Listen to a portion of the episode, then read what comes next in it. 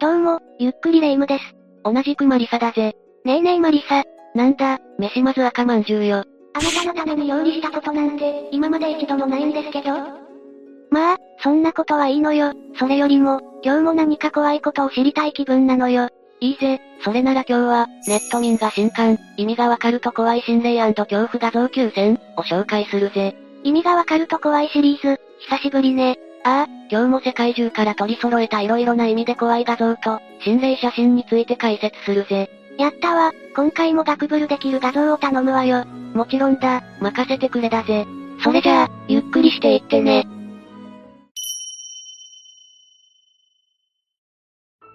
まず最初はこの画像だぜ。あら、赤ちゃん、意外にも可愛い画像からスタートなのね。昭和頃に撮られた写真なんだけどな。これ、まさかの心霊写真なんだぜ。こんなに微笑ましい写真が、まさか。けど、どこにも霊が写っているような痕跡が見当たらないけど。霊夢、何も霊が写っているものだけが心霊写真じゃないぜ。それじゃ、問題の箇所をアップにするぜ。うわぁ目がとんでもないことになってる。ああ、なぜか赤ちゃんの目が恐ろしいことになっているんだ。こんなタイプの心霊写真は初めて見たわよ。目そのものがずれてしまっているような、他の何かが被ってしまっているような感じね。なんとも言えない怖さのある写真だろ？よく見ると、黒目が左右の端に向いてるしな。もしかしたら、悪意のある霊が写真に写り込んでしまったのかもしれないわね。そうだな。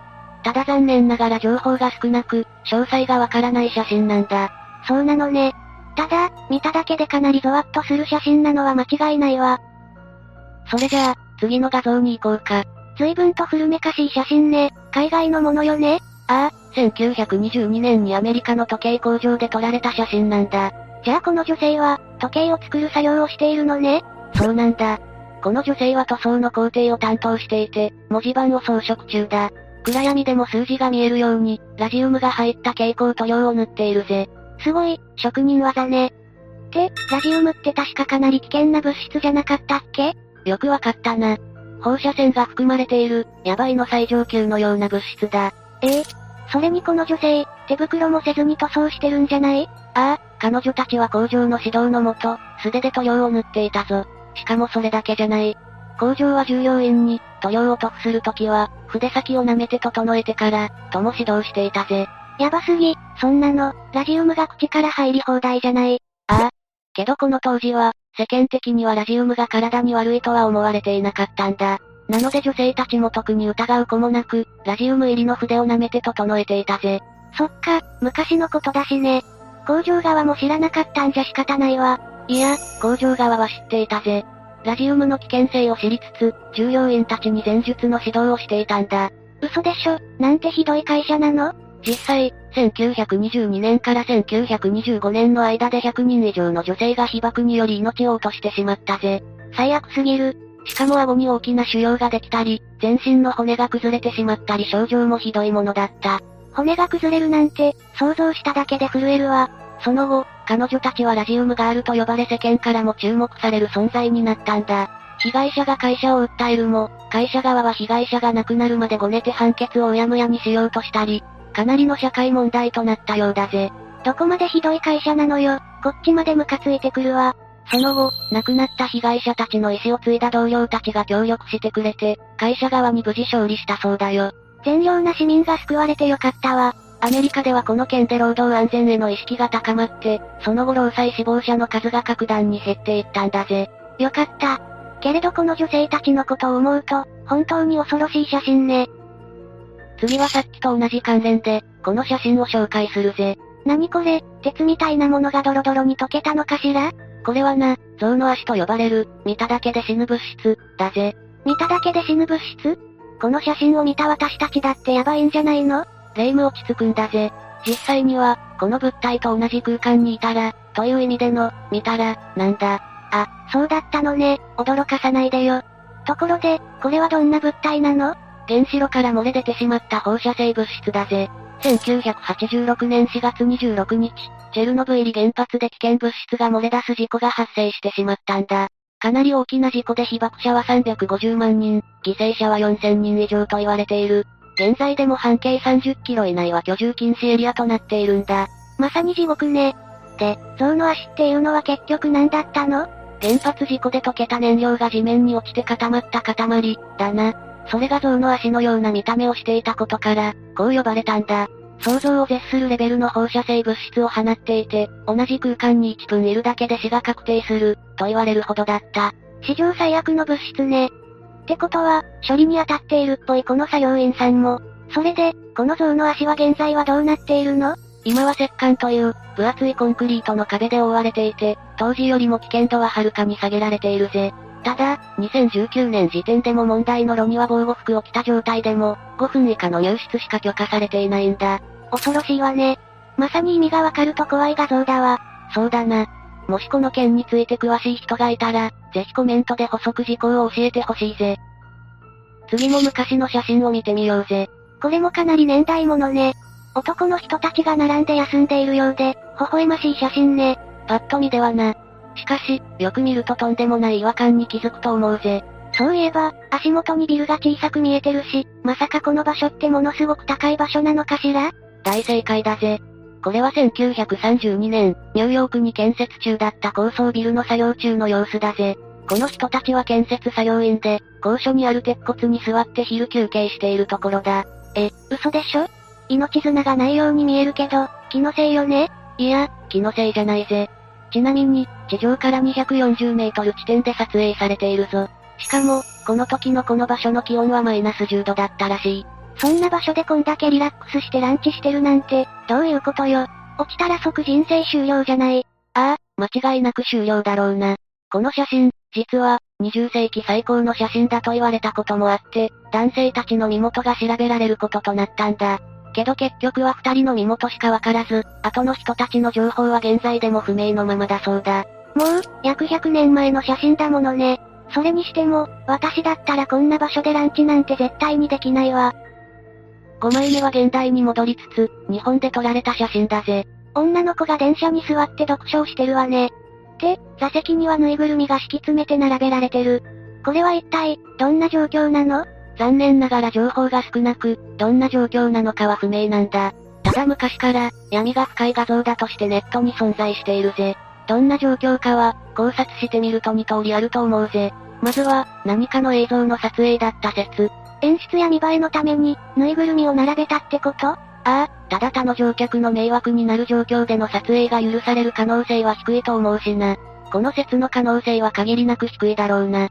もう一つは、自分の近くの座席に誰も座らせたくないがために、女性自らがぬいぐるみを並べた説だな。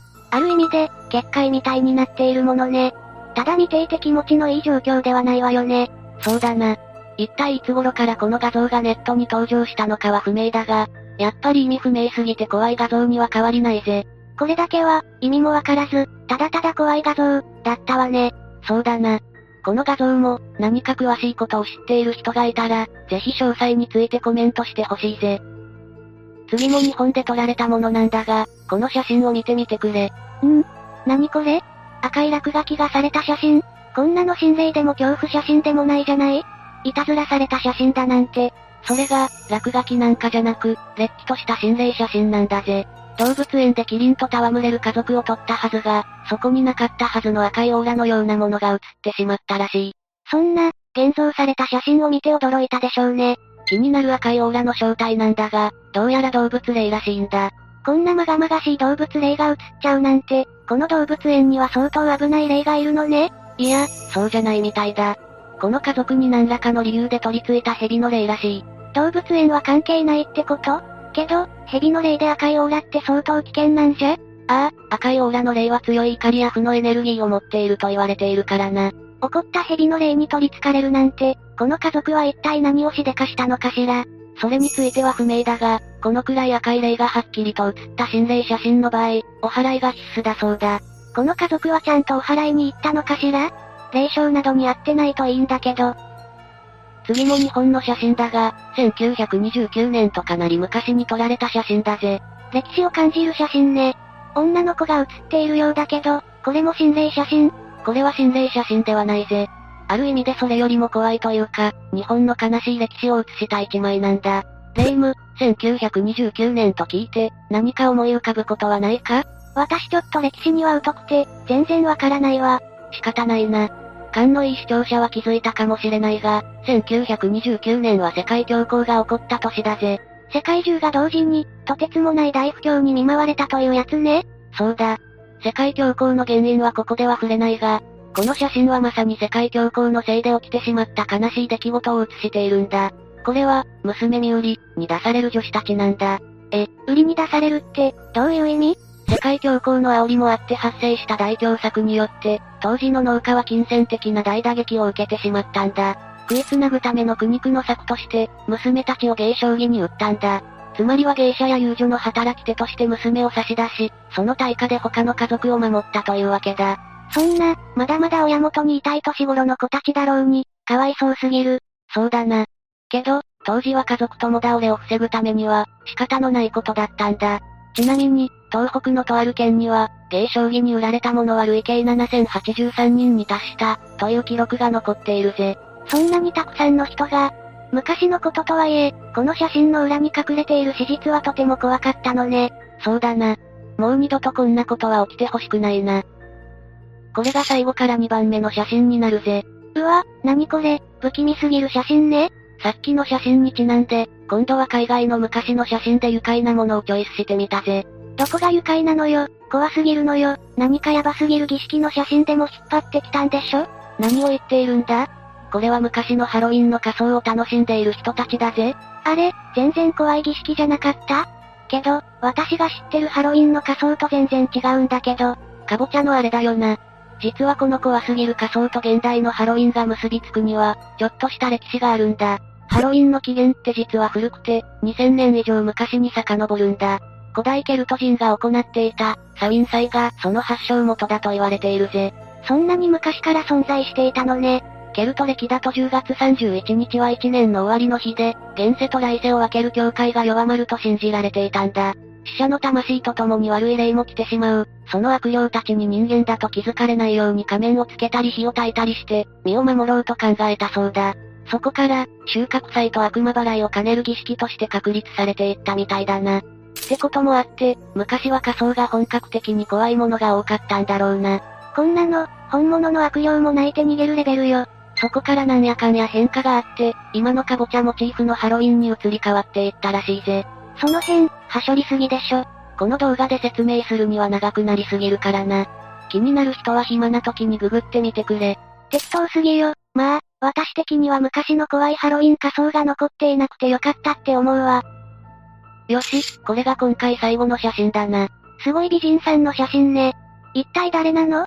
彼女は、かつてニコ生デカーという名前で、その後は他の配信アプリに移り、月あやか、という名前で活動していた配信者だぜ。めっちゃ綺麗な人だけど、この写真のどこが怖いの？結論から言うと、この人はすでに空に旅立ってしまっているんだ。え、そんなまさか。なんでそんなことになってしまったの？彼女がいつ頃から配信活動をしていたのかはわからないが、2015年9月7日には、すでに自丸騒動の記事があったぜ。記事によると、この日の配信の後間もなく、彼女は自丸行動に出たみたいだ。原因は当時の彼氏に風丸に沈められたためとされているが、真相はわからない。なお、この時彼女は一命を取り留めたそうだ。それはよかったわ。けど、さっきもうすでに空に、って、ああ、時は流れて2019年10月29日、別の配信アプリに移った後も人気を得ていた彼女についての秘宝が流れたんだ。実はこの1週間前から家出状態だったそうで、配信者仲間やリスナーも心配していた。彼女に帰宅するか母親と話すように促したようだが、それも虚しく、その後に一人自分の車の中で、という最後だったと言われているぜ。これは悲しいわね。当時のファンの方たちもかなりショックを受けてたみたいだしね。以前からメンタル面での不安定さは見えていたみたいだけど、まさかこんなことになるなんて、という思いだっただろうな。かなりの人気があった人のようだし、これは悲しすぎるわ。ああ。もう少し頑張って配信をしていたらメンタルも好転する機会があったかもしれないし、残念でならないぜ。ということで以上が、ネット民が新刊、意味がわかると怖い心霊恐怖画像9選、だったぜ。今回はネタ的なものは控えめで、恐ろしい画像が多すぎたわよ。そうだな。みんながどう感じたかは気になるところだが、何か心に刺さるものがあったらいいなと思うぜ。これからも雑学的な動画だったり、心霊系の動画なんかをたくさんお届けしていくので、楽しみにしていてくれ。そうね、色々なダーク雑学が楽しめたら嬉しいわ。任せておいてくれだぜ。それじゃ、今日の動画はここで終わりよ。紹介した画像への補足情報や考察なんかをコメントしてくれると、とても嬉しいぜ。普通の感想コメントも待ってるわよ。それじゃ、また見てね。